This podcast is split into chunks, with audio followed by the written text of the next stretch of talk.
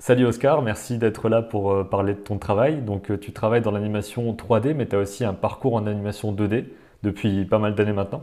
Donc, comment est-ce que tu as commencé l'animation euh, Comment est-ce que tu as découvert l'animation traditionnelle déjà au départ? Du coup, euh, bon, bonjour euh, Benjamin, content de, de, de te voir. C'est un, c'est un peu loin.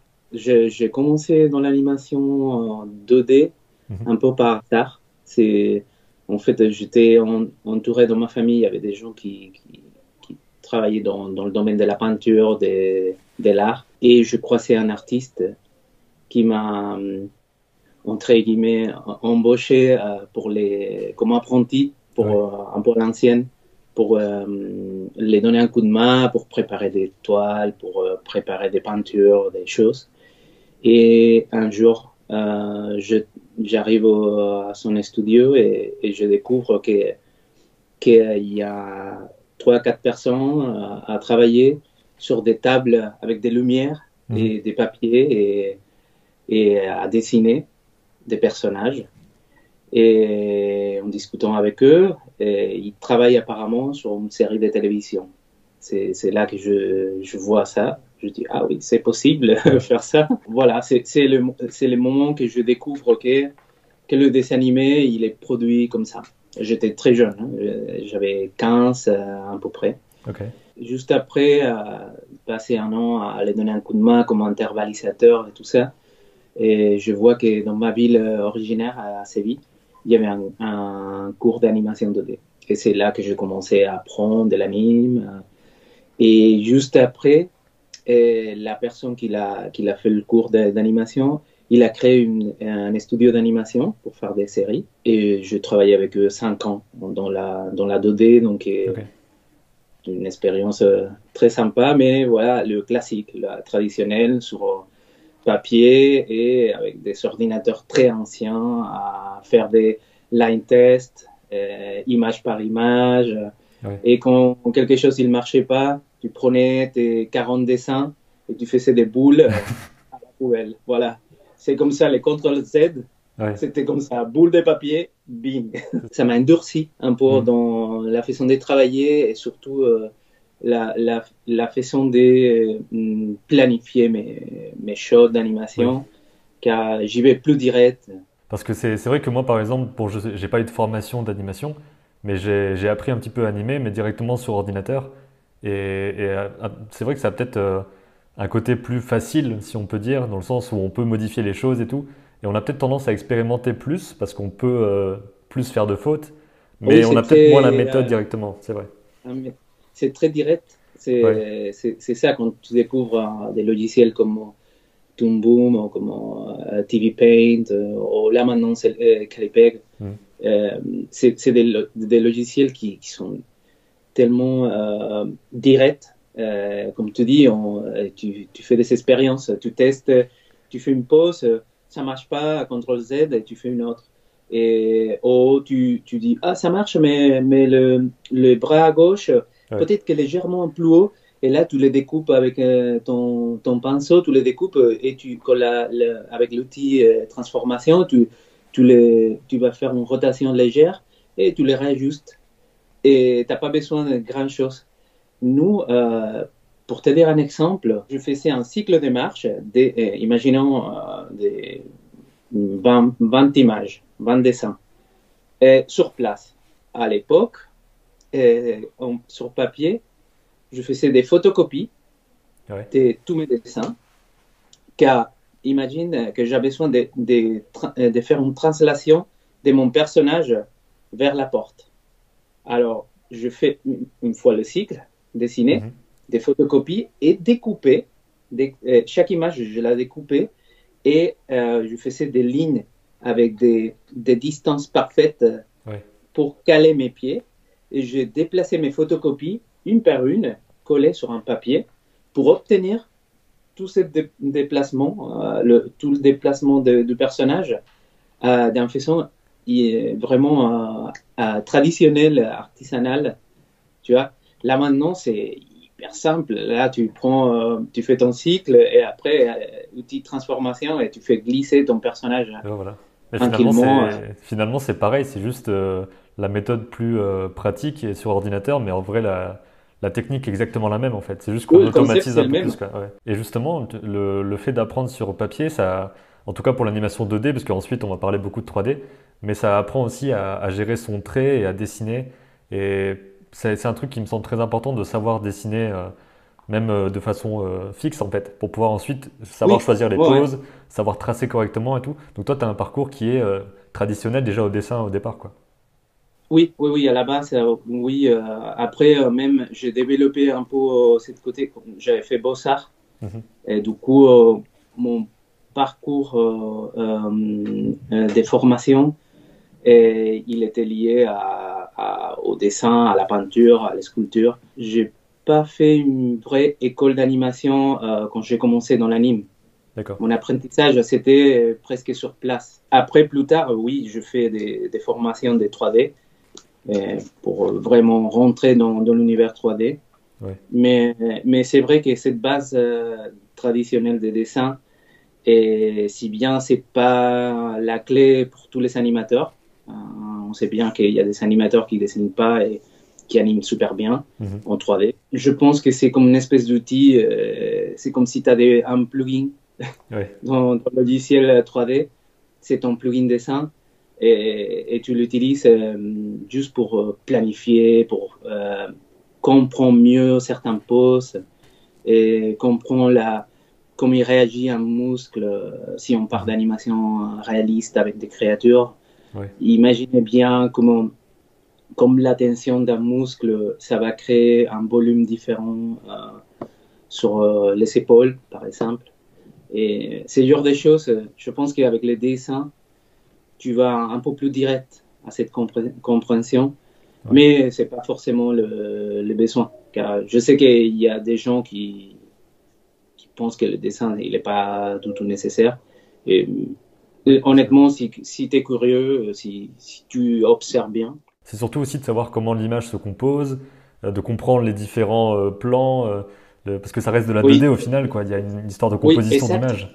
Ça, ça c'est vraiment un truc important car si tu travailles dans l'animation la, dans, des jeux vidéo et c'est un jeu vidéo avec des caméras et tu peux voir tout en 3D, bien sûr, il faut aussi réfléchir dans tous les angles mais, euh, mais en cinéma, euh, en, euh, dans la télévision, tu, tu, fais une image 2D à la fin. Donc, il faut pas jamais oublier la silhouette, la ligne d'action du personnage. C'est genre des choses qui vraiment, il aide les spectateurs à comprendre qu'est-ce qui se passe dans les scènes. Mais pour revenir au, dessin, moi personnellement, j'ai pousse les gens toujours à dessiner. Tu n'as pas besoin d'être de faire une chapelle 16.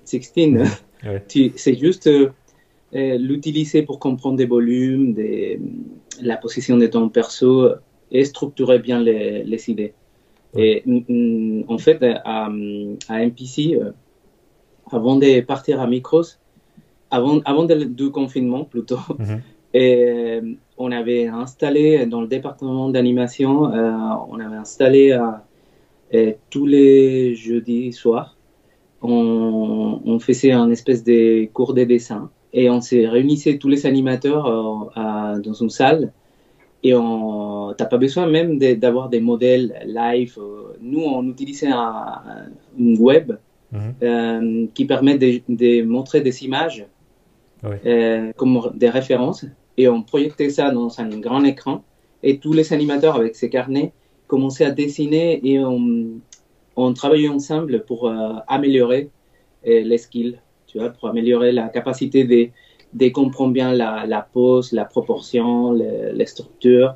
Et on discutait beaucoup entre nous euh, pour nous entraider. Mhm. J'ai eu des retours des, des collègues qui, qui vraiment ça les aide et qui, mhm. qui continuent à l'utiliser dans, dans son quotidien qui prend des références et que certaines images clés de, de l'action, il les redessine juste pour comprendre mieux comment ils vont euh, faire la pose en 3D. Ouais, carrément. Et, qu'est-ce qui t'a euh, fait arriver dans le côté 3D en fait? Parce que tu étais un peu parti pour devenir euh, animateur, dessinateur. J'ai eu au début un blocage avec la 3D, mhm. car quand j'ai commencé à toucher cet univers de 3D, c'était à l'époque de. C'était 1994, 95. C'était l'époque des Toy Story, premier film. Je l'avais vu au cinéma avec mes amis et on, s'est dit, ah punaise, c'est impressionnant. On, peut, on peut faire des, de l'anime 3D. Et là, on a commencé à tester. On a voulu, tous les, les collègues animateurs 2D, on a voulu faire un, apprendre un peu ça. Mhm. Et on, on, a commencé un cours d'infographie euh, de, 3D généraliste et sur Max. Et, mais euh, on n'obtenait pas les mêmes résultats. Et ça nous a découragé un petit peu. Je me disais, euh, peut-être la 3D, c'est pas tellement euh, qu'est-ce que je cherche. C'était juste qu'à l'époque, on, la 3D n'était pas assez développée pour nous. Mais tu vois, même si j'ai eu un blocage, j'ai continué euh, en parallèle un peu. J'ai vu que, euh, que les choses s'amélioraient par rapport aux les rigues, par rapport des techniques qui permettaient de rajouter des, des modificateurs, des contrôleurs pour rajouter un peu plus de flexibilité sur les bras, sur euh, les blend shade pour le facial. Je continuais dans la 2D, mais beaucoup plus tard, j'ai fait un, quelques, quelques productions en 3D. Et c'est surtout, j'ai eu un déclic euh, euh, avec un petit cours d'animation en ligne avec iAnimate. J'ai eu un, professeur, Jacob Gardner, qui est un animateur de DreamWorks. Mm-hmm. Et et il nous a montré beaucoup de techniques euh, qui m'ont donné les, pistes pour traduire l'animation 2D à la 3D. Tu m'as parlé du fait que tu as travaillé sur, euh, sur Gravity et je me demandais un petit peu comment ça s'était passé. Parce que est-ce que c'était ta première grosse production ou est-ce que tu en as fait d'autres avant? Comment est-ce que tu es arrivé à, arriver à ce niveau-là en fait finalement? Je pense qu'en 3D c'était. Bon, J'avais bossé avant sur, euh, à Madrid, mhm. sur Planète 51, mais le jeu ah vidéo. J'étais dans le département des jeux vidéo. J'ai eu une belle expérience euh, là-bas avec des collègues. Et, mais euh, c'est vrai que la, la, première grande production VFX euh, sur laquelle j'ai travaillé, c'était Gravity. Mhm. Et en même temps, c'est un cas spécial, car il ne se ressemble pas du tout à les restes des productions VFX que je fais plus tard. D'abord, par rapport au réalisateur, que c'était Alfonso Cuarón. Évidemment, c'est un totem du cinéma. Et même, il, avait l'expérience avec le, les studios de VFX, car il avait fait Les Prisonniers d'Azkaban mhm. avant, avec Store. Et je pense qu'à partir de là, il a fait cette collaboration avec Gravity. Et, et du coup, l'histoire, c'est que lui, il n'est pas trop habitué à l'animation. Il pensait pas à, la quantité de travail qu'il y avait derrière. Et la seule chose qu'il avait en tête, c'était d'obtenir la réalité directe. Il voulait voir des, astronautes vraiment dans l'espace. Et il avait testé plein de choses, j'imagine, pour faire de la capture, mais ça marchait pas. Il, c'est des acteurs avec des, câbles mhm. accrochés pour essayer de créer cet, cet effet qu'il flotte dans l'espace. Donc c'était pas crédible. Et évidemment, tu vas pas envoyer les acteurs à, l'espace. Donc, euh, ils sont décidés de euh, capturer juste la, la tête à l'intérieur du casque et refaire tout le reste en CG, en, en, 3D. Mais c'est un truc qu'on ne sait pas forcément ça, quand on voit le quand on voit le film. On pourrait se dire qu'il y a seulement, enfin qu'il y a beaucoup d'effets spéciaux, mais pas qu'il y a que la tête qui est filmée. Moi, quand j'ai vu les making of, je voyais euh, que les acteurs étaient en combinaison avec du matériel. Mais tout ça, en fait, c'était juste pour, euh, pour le tournage, mais ensuite tout est effacé. Ouais. c'est impressionnant. Ouais. Ouais, c'était. Euh, j'étais aussi impressionné quand j'arrive là-bas et je vois les, les live action, l'image réelle mhm. filmée. Il était dans, dans, une salle en blanche euh, avec des, des costumes, mais même pas trop réalistes. C'était des costumes un peu moyen et, un casque. Le casque, il avait la, vraie forme euh, avec des, des tiges, des, des tiges euh, pour capturer la position du casque à l'intérieur. Et du coup, c'est ça qu'ils sont récupérés en, 3D, le mocap de la position. Et tout le reste, euh, il y a un département qui s'appelle le département des conforts, et qui, euh, qui a récupéré toutes les données du casque, de la position du casque, Mhm. et il a installé ça dans les scènes 3D avec des, des rigs du corps. Ils sont attachés le, la, le plane où on voit la tête Ouais. avec des corps en 3D. Et c'est à partir de là que nous, on a animé. Mais vraiment, on avait le, le- la tête du personnage, et le personnage en, en T-pose, Ouais. Et à partir de là, on a utilisé beaucoup des références des, des, des vrais astronautes. On avait une, une belle librairie d'animation des astronautes euh, de la NASA. On n'avait pas des tonnes hein, des, des références, mais on avait quelques-unes. Et à partir de là, on a recréé nos, nos animations. Et c'était surtout, pour moi, c'était un changement des mentalités totales. Car pour moi, animer un personnage qui s'accroche à une barre, et moi je trouve que c'était juste une pose ici, une pose ici, une qui sert, Mhm. et comme ça on bouge. Et le niveau de détail, il était au point de euh, ton animation elle est nickel, mais à partir de là, rajoute les détails. Ah ouais. Et, et j'étais étonné la, la première fois, je dis mais quel détail tu veux C'est déjà rajoute fini. euh.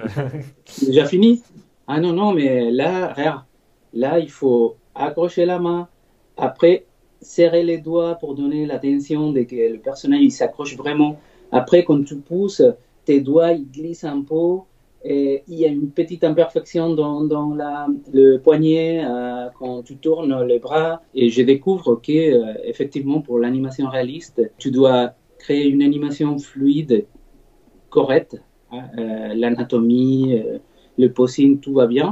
Et à partir de là, il faut rajouter cette couche de détails, des micro-imperfections. Quand tu fais un mouvement avec ton bras, et en animation feature, en animation cartoon, tu veux un arc parfait.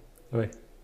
Nous, en, en- en réaliste, en animation VFX, très souvent, on a besoin de polluer cette, le arc. Car nous, on- dans la réalité, Mhm. on ne fait pas des arcs euh, parfaits partout. Ouais. On, on fait des, des, des micro-mouvements, des choses qui ne sont pas exactes, qui sont un peu euh, aléatoires. Du coup, c'est ça qu'ils cherchent dans, l'animation réaliste. Mais c'est ça qui est le plus difficile peut-être parce que c'est là qu'on remarque une animation 3D qui, qui est trop visible et on, et on remarque que c'est euh, pas une vraie personne.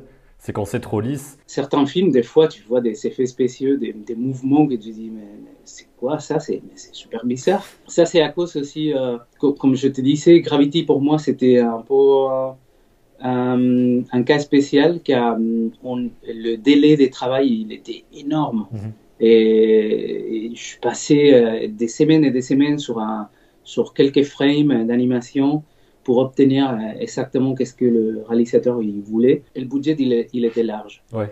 Et, et oui, oui, Euh, c'était un film euh, assez cher. C'était pas une équipe énorme Mhm. euh, en animation. Du coup, je pense qu'ils sont, il avait un bon budget pour payer cette équipe à long terme. D'accord, je vois. Ça a changé un peu le, le, le jeu en VFX. Euh, Je pense qu'ils ont accéléré beaucoup les choses, ils sont, ils sont pressés un peu trop. Mhm. Et, et ça se voit. Quand un film, et, il a beaucoup d'effets spéciaux, mais très peu de temps pour le faire, euh, évidemment, la qualité, elle est là. Euh, tu peux pas faire Ouais. de la magie. euh, des fois, ça, ça que, ça que c'est un peu compliqué, c'est que les animateurs ils travaillent chacun dans un shot, ils s'enchaînent les shots et évidemment le- si tu vois d'un façon globale la séquence Mhm. complète, des fois c'est c'est pas constant. Il y a, y a une chose qui, qui me plaît de, de certaines productions, c'est que il y, a des, il y a des superviseurs qui préfèrent donner des shots en, en chaîne, on va dire, Mhm. su- suivis, aux différents animateurs. Comme ça, au moins, tu as deux, trois shots euh, travaillés par les mêmes animateurs et c'est plus facile à garder cette euh, raccord des mouvements Oui. des- et ça les facilite les choses aux, aux superviseurs pour, euh, pour gérer globalement le flow de l'animation. Si tu as justement trois ou quatre plans à faire en même temps, enfin l'un à la suite de l'autre, est-ce que ça, est-ce que ça arrive que ce soit une seule et même scène, donc un seul et même euh, gros fichier, et qu'ensuite tu as différents axes de caméra et que tu fais ton mouvement? Ou est-ce que tu dois toujours travailler euh, uniquement par rapport à la vue de la caméra? Enfin, Comment est-ce que tu gères ça? C'est super cette question. Ouais, ouais, ça, ça, ça, nous, ça nous arrive des fois de, de travailler tout dans la même scène, vu que c'est un mouvement assez compliqué. Ouais. Et après, euh, utiliser euh, différentes caméras. Euh, oui, car en plus en 3D, euh, en, en, animation réaliste, les caméras, des fois, ils sont placées physiquement dans le vrai espace. Euh, ça veut dire que peut-être qu'ils ont fait un, un scan 3D d'une Mhm. chambre Ah oui. et ils ont placé les différentes caméras. Tu vois Donc, euh, ça nous permet d'installer une animation euh, 3D euh, complète et Mhm. après faire comme un découpage avec les différentes caméras. Et ensuite, peut-être réajuster par rapport à la caméra s'il y a quelque chose qui qui va pas super bien dans cet angle des caméras. Des fois, on réajuste. Mais c'est vrai qu'on utilise pas mal euh, euh, cette histoire des scènes multicam Mhm. euh, pour euh, faciliter les choses. C'est c'est plus vraiment dans, dans l'animation uniquement, mais j'avais vu, c'était dans le making-of de Transformers 3, je crois, que la, la scène avait été faite et qu'ensuite Michael Bay il avait une caméra dans un espace, une sorte de hangar comme ça, et qui tournait autour et il filmait la scène euh, qui était déjà faite en 3D en fait.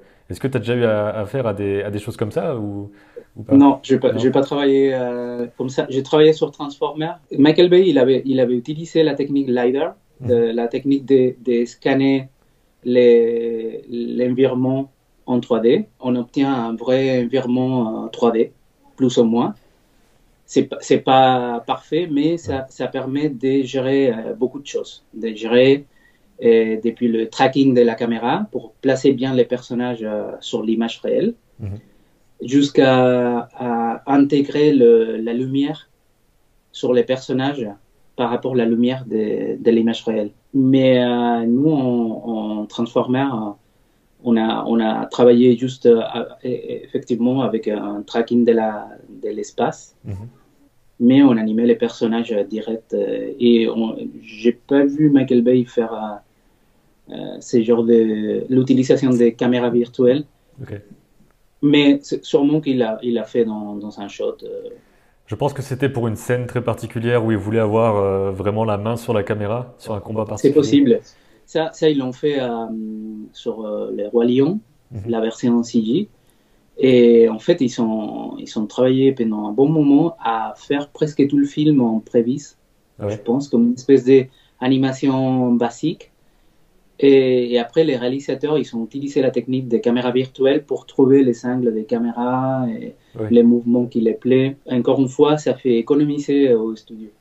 Mhm. Ça fait qu'il obtient euh, exactement le, le mouvement des caméras qu'il veut.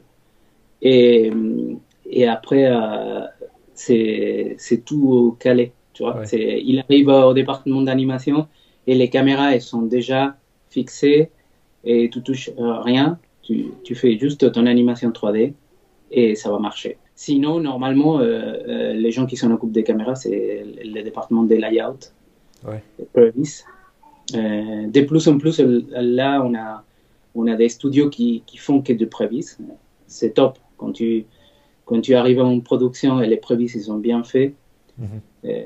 tu te régales car les choses, ils sont claires. Et tu, Ouais. tu vas dire, t'animer ton personnage. Mais euh, c'est pas toujours le cas. Des fois, euh, le prévis, il est pas clair ou il est pas exact. Donc, il faut refaire euh, tout. Même, euh, ça, ça nous arrive des fois en animation de devoir donner un coup de main dans la caméra. Mhm. C'est logique aussi, car un- quelqu'un en prévis, il peut pas prévoir tous les changements des performances, d'un- par exemple, d'une créature. Et imaginons qu'une créature, elle rentre dans le cadre, elle, fait, elle glisse, et elle va de ce côté, après elle continue à courir. Et hum, peut-être que quand elle glisse, l'énergie, elle le fait glisser un peu trop proche de, de l'edge, de le bord de- du cadrage. Ça, c'est quelque chose que le, les gars des prévis, ils ne vont pas prévoir. C'est impossible. Donc, euh, suivant, tu finis ton, ton animation et ça revient à- au département de layout pour réajuster la caméra Mhm. et la peaufiner. Très, très souvent, ça c'est aussi un truc sympa, c'est qu'ils filment en, en 8K Mhm. et ils croppent un petit peu l'image, toujours. Pour avoir une espèce de marge autour euh, pour l'équipe des compos, pour les, justement pour l'équipe des layouts pour la caméra. Pour ceux qui seraient intéressés par regarder la, ce que c'est la prévise, il y a deux vidéos sur YouTube, si elles y sont encore. Il y en a une qui montre euh, comment est-ce que ça a été fait sur la guerre des mondes, qui était un des premiers en 2005 à faire vraiment des prévises complètes. Et euh, donc il y a ça, et il y en a un autre sur, bah, c'est le, le making of de Star Wars, euh, le deuxième Clone Wars. Donc ces, trucs-là sont intéressants à voir, et c'est encore une fois un métier auquel on pense pas forcément et qui existe et qui peut peut-être plaire à, des gens. Il y a tellement de métiers.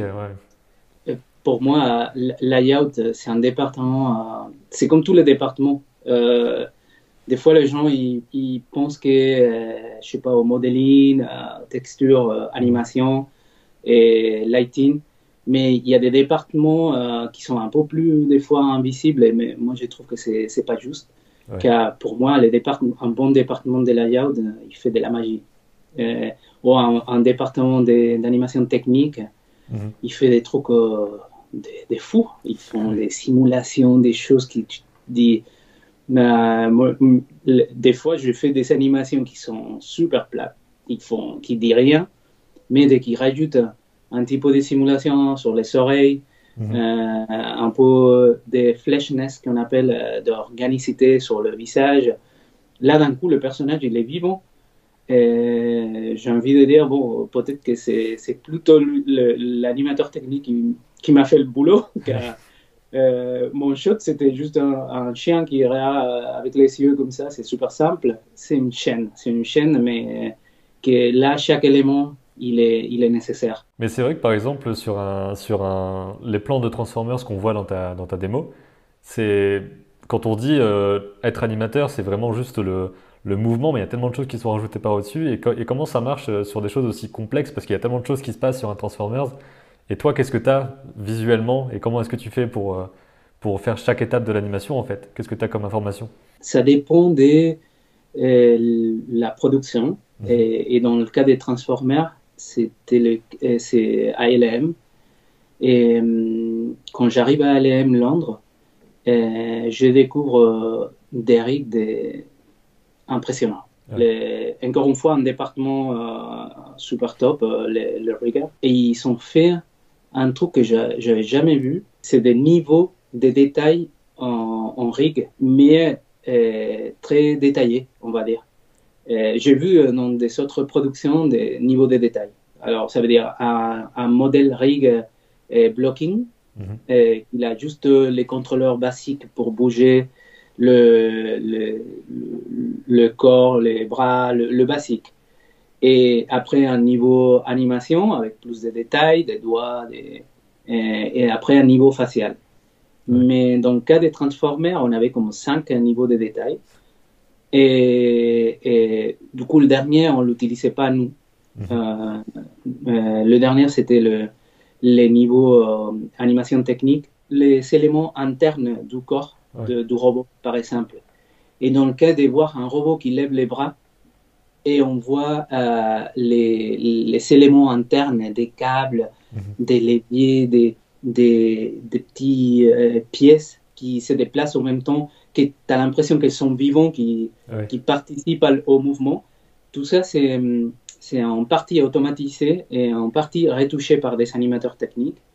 Et, et le résultat qu'on obtenait, il était super euh, détaillé. Donc euh, ça, concrètement, euh, Transformer, c'était assez particulier. Il avait, il avait plusieurs étapes d'animation. J'ai eu des scènes avec 400 euh, robots Transformers assez bagarrés, ou, à glisser dans, dans, la cathédrale quand ils tombent. Et, à la base, quand tu ouvres une scène comme ça,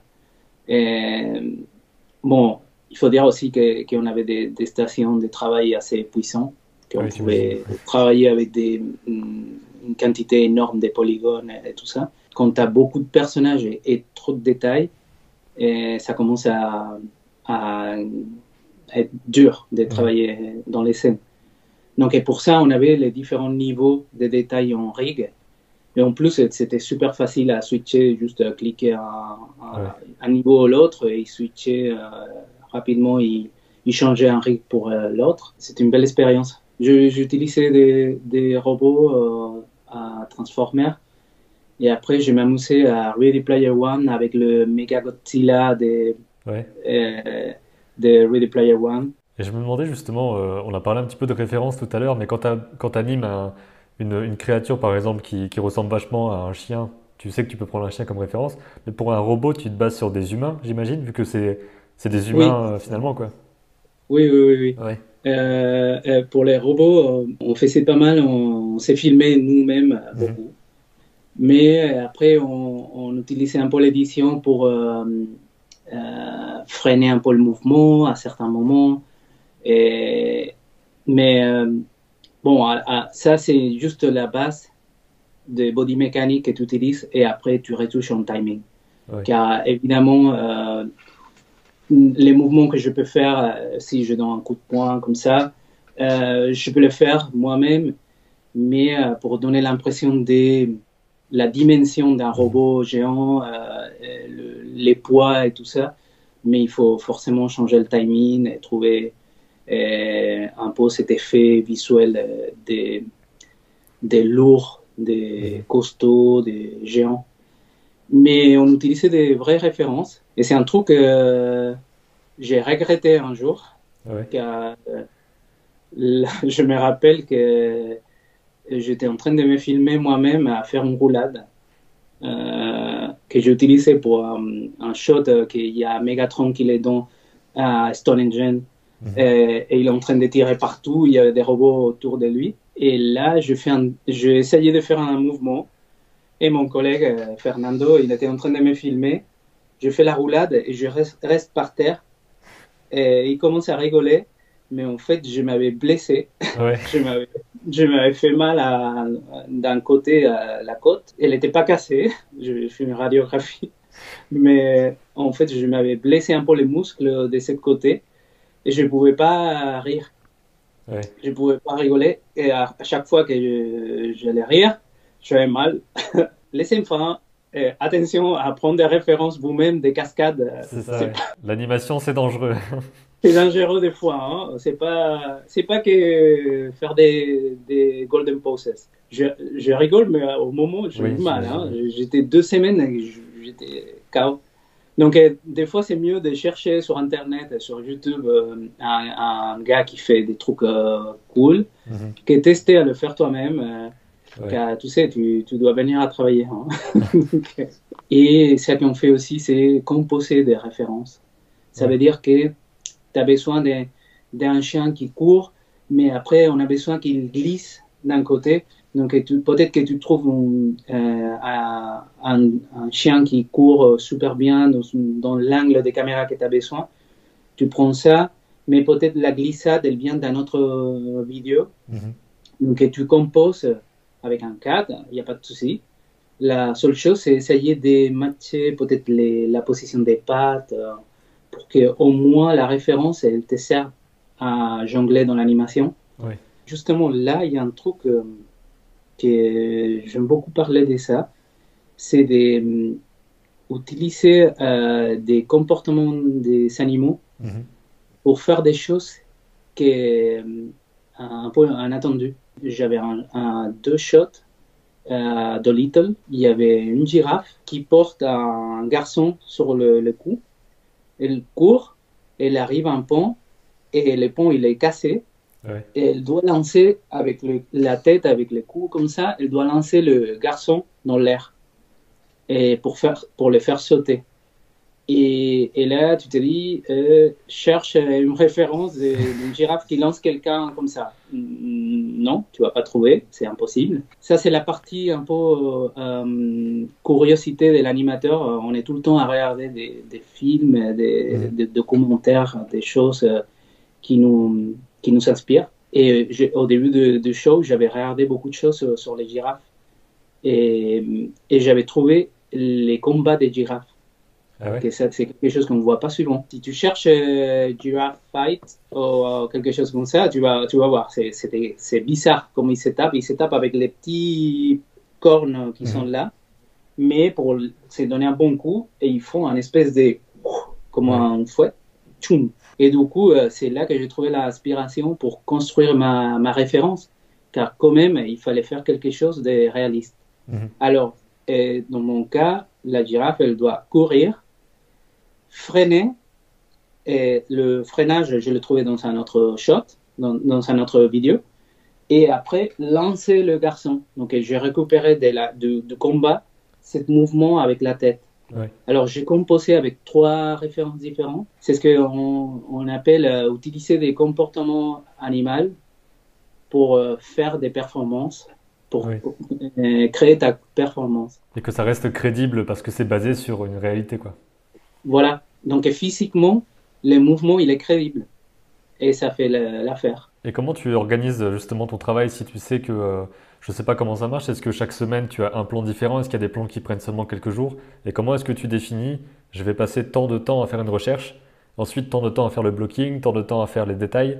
C'est en fonction aussi du temps que tu as pour faire le shot, mais normalement, quand tu reçois un, shot, euh, d'abord, tu as un briefing, tu as le, le superviseur qui t'explique qu'est-ce qu'il veut, et ensuite tu fais une recherche.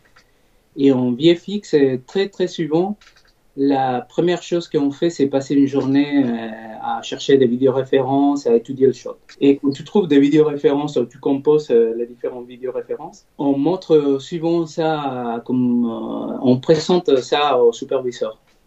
Dans, un daily, dans une réunion, et ils vont voir le shot et tu montres ta vidéo référence. Et tu dis, euh, regardez, ça c'est qu'est-ce que j'ai trouvé euh, et comment j'aimerais euh, obtenir ça. Mhm. Et, et à partir de là, le, le superviseur, il va te dire, écoute, euh, ça marche bien, ce mouvement, il est cool, euh, fais, fais attention à cette transition, qu'il soit un peu plus long.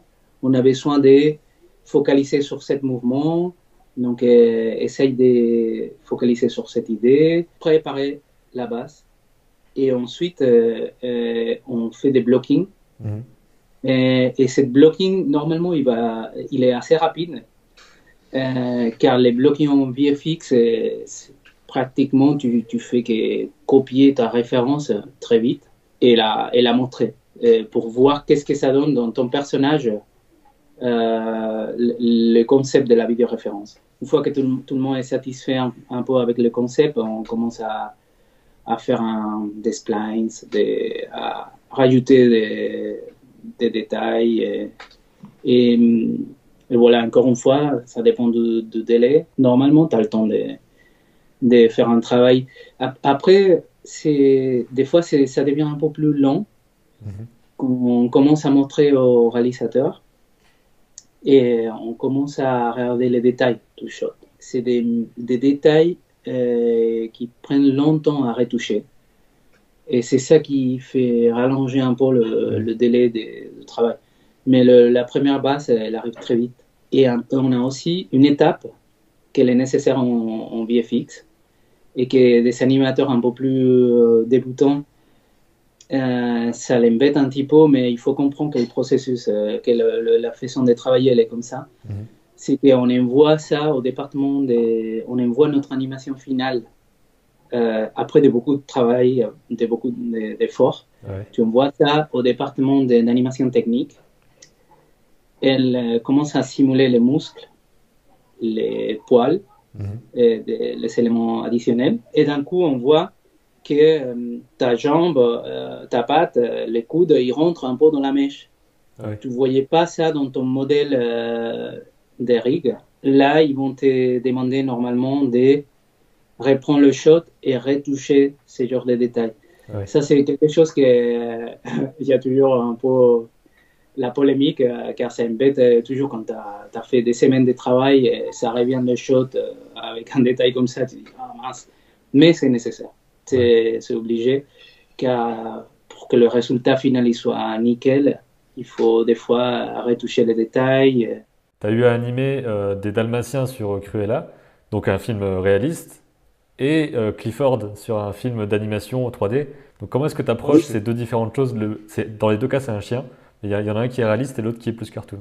L'approche euh, entre Clifford et Cruella, c'est qu'en Cruella, euh, on fait des animations des dalmatiens hum, et, et des, et des autres types de chiens Mhm. euh, réalistes d'une façon que l'objectif, c'est ce qu'on appelle un peu l'animation invisible. Euh, c'est que euh, d'un coup, on a le, le personnage, l'acteur, avec un dalmatien à côté, et c'est un vrai dalmatien, ok? Mais on a un shot après d'un autre personnage, et on revient au même shot, on voit l'acteur, mais le truc c'est qu'on voulait que le dalmatien irait à droite, par exemple. Mhm. Mais dans l'image réelle, ils sont pas obtenus ça.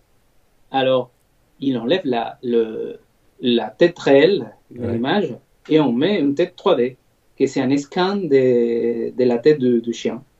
Et du coup, on fait les mouvements qu'on a besoin pour le storytelling, pour euh, raconter l'histoire. Il y a quelqu'un qui arrive de, de, ce côté. Du coup, on a besoin que le, chien irait.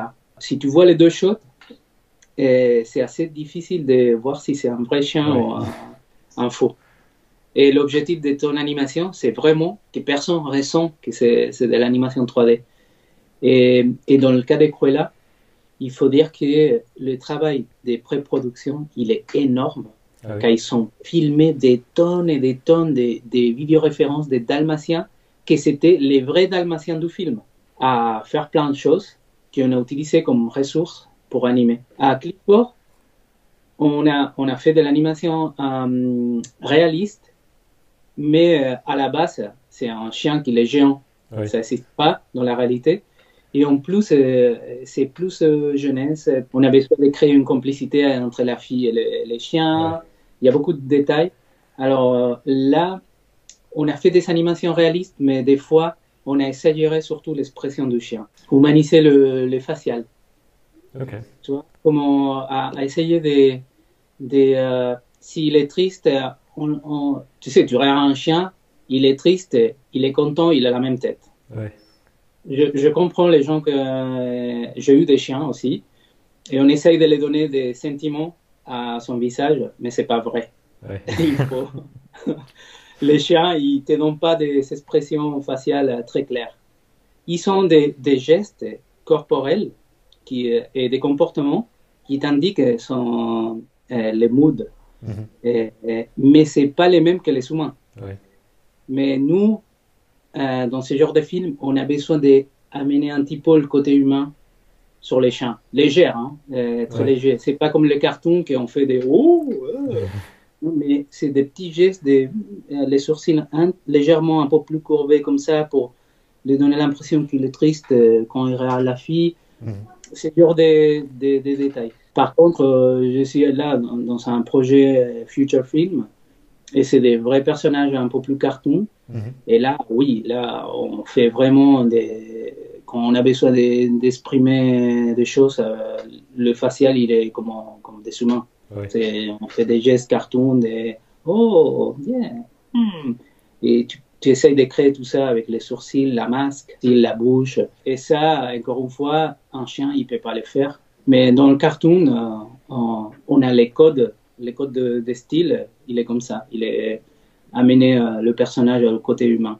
C'est vrai que tu as eu des, expériences dans les deux domaines. Du coup, tu as à la fois des humains réalistes euh, et, des animaux réalistes, mais aussi des choses plus cartoon. Et à un moment donné, je pensais que c'était vraiment. tu te spécialisais dans quelque chose. Au tout début, quand je me renseignais sur la 3D, j'avais l'impression que quelqu'un qui fait des créatures, il va faire des créatures et que c'est difficile de passer d'une chose à l'autre. Et plus je discute avec des animateurs 2D ou 3D, plus je vois qu'en fait, euh, tu peux aller sur différents types de projets, différents types de studios. Est-ce que tu as des choses à dire là-dessus, justement, sur le fait de passer d'un projet à l'autre dans des styles différents et tout ça? Je, pense que euh, ouais, ouais, c'est ça. Et, tu, tu, vois euh, de plus en plus des animateurs, comme tu dis, qui sont capables de sauter d'un style à l'autre et mhm. s'adapter rapidement. Et je pense que c'est des animateurs qui sont compris que qu'on a des codes de style, on a, on a des méthodes différentes. Et une fois que tu as compris ça, euh, c'est une question de travailler euh, ton, animation avec les workflows, le, la façon de travailler adaptée à les styles. Et par exemple, je te disais, moi, quand je travaille en VFX, et 90% de ce que je fais, c'est à partir d'une référence que j'ai mhm. trouvée sur YouTube ou que je, je me suis filmé. Mais euh, quand j'y vais au carton, euh, 90% euh, de ce que j'essaye de me filmer moi-même, ça marche pas.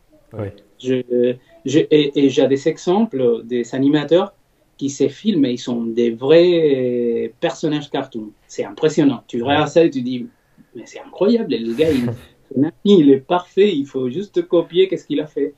Mais moi, je, quand j'essaye de faire ça, euh, ça marche pas exactement comme je veux. J'utilise plutôt le, le, le dessin. J'essaye de me structurer mon anime euh, avec des thumbnails, avec des, micro-dessins, mhm. et qui me permet aussi de, en même temps de planifier le lip sync, des fois quand il y a des dialogues, et de trouver mes pauses euh, importantes de, de l'action, euh, et les pauses euh, charniers qu'on appelle pour changer de mood, pour changer d'expression, de dire il est content et d'un coup il est triste.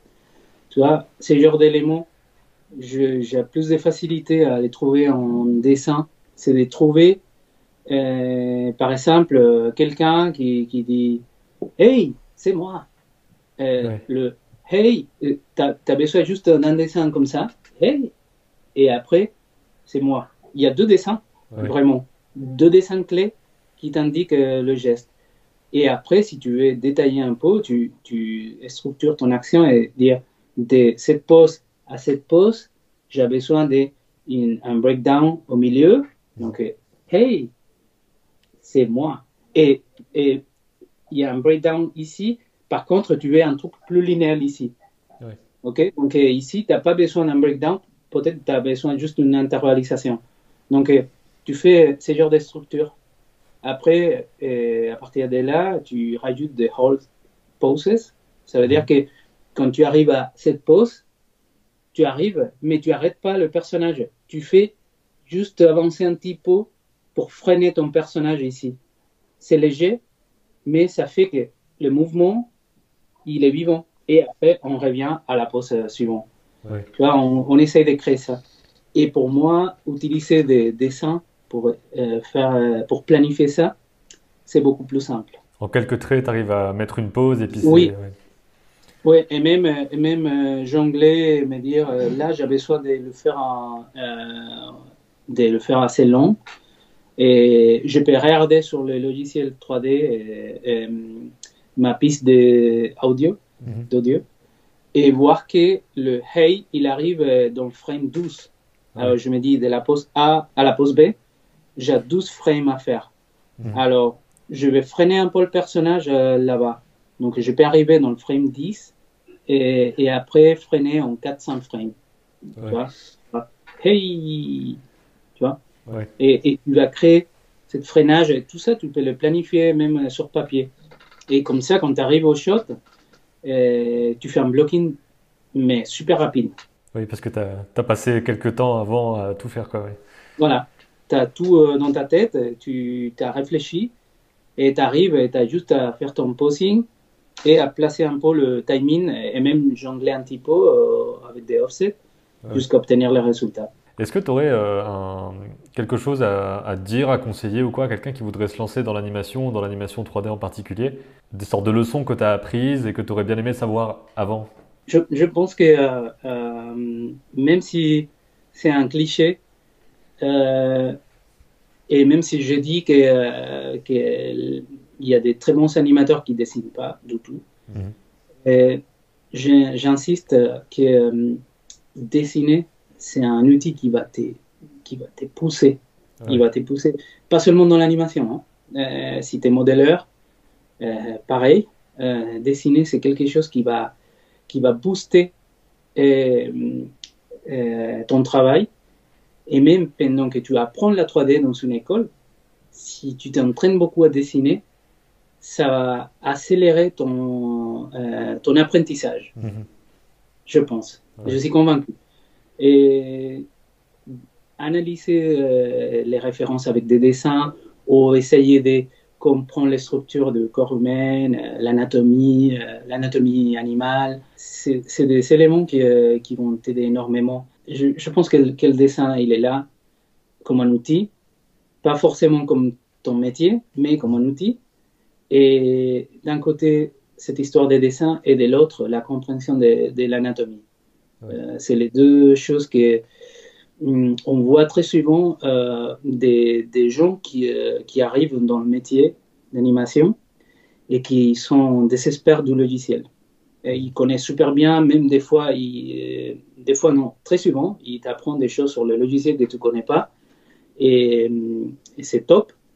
Et, mais quand ils commencent à poser un personnage, les personnages, il a des erreurs anatomiques, des positions, mhm. des, des, erreurs des, des poids, d'équilibre du corps, d'expressivité dans le corps. Et si tu, tu d'abord tu fais un travail de dessin, de compréhension du dessin, et tout ça, tu vas l'appliquer à, à, la 3D. Et, et, ça va booster le résultat. Mhm. Et tu vois tout de suite, euh, quand quelqu'un il dessine d'un côté, tu, euh, il y a des animateurs très amateurs qui arrivent et que tu vois ces, ces, ces premières postings et tu dis, dans ta tête, tu dis, ce gars, il sait dessiner. Et quand tu discutes un petit peu avec lui, euh, tu découvres qu'il a toujours un carnet quelque part et qu'il dessine. C'est top de voir ça. Car, il arrive très vite et c'est des gens qui, avec beaucoup moins d'années d'expérience, ils obtiennent des résultats top. et donc, c'est, à mon avis, c'est un bon conseil, c'est, voilà, dessiner, apprendre sur l'anatomie et être très, très curieux sur l'art et sur le, le cinéma. Il ne faut pas oublier qu'on est dans le cinéma, donc euh, regarder des films, des films classiques, l'acting des personnages, l'acting d'acteurs, et euh, être curieux, tu vois, et car tout ça, c'est ton bagage, c'est tout ce que tu mets dans, dans ton sac euh, d'expérience, des, des, références artistiques, c'est ce que tu vas appliquer dans, dans l'animation. Donc voilà, soyez, restez curieux euh, dans le domaine et dessinez beaucoup. voilà, c'est notre conclusion. Merci beaucoup euh, d'avoir expliqué tout ça. Il y a plein, plein d'éléments pour tous ceux qui veulent apprendre euh, la 3D et savoir un peu comment ça marche dans les, dans les grosses productions aussi. Donc je te remercie vraiment d'avoir pris le temps de, venir partager ça avec nous et puis ben, je te dis à, bientôt peut-être pour d'autres sujets. Avec plaisir. Merci beaucoup.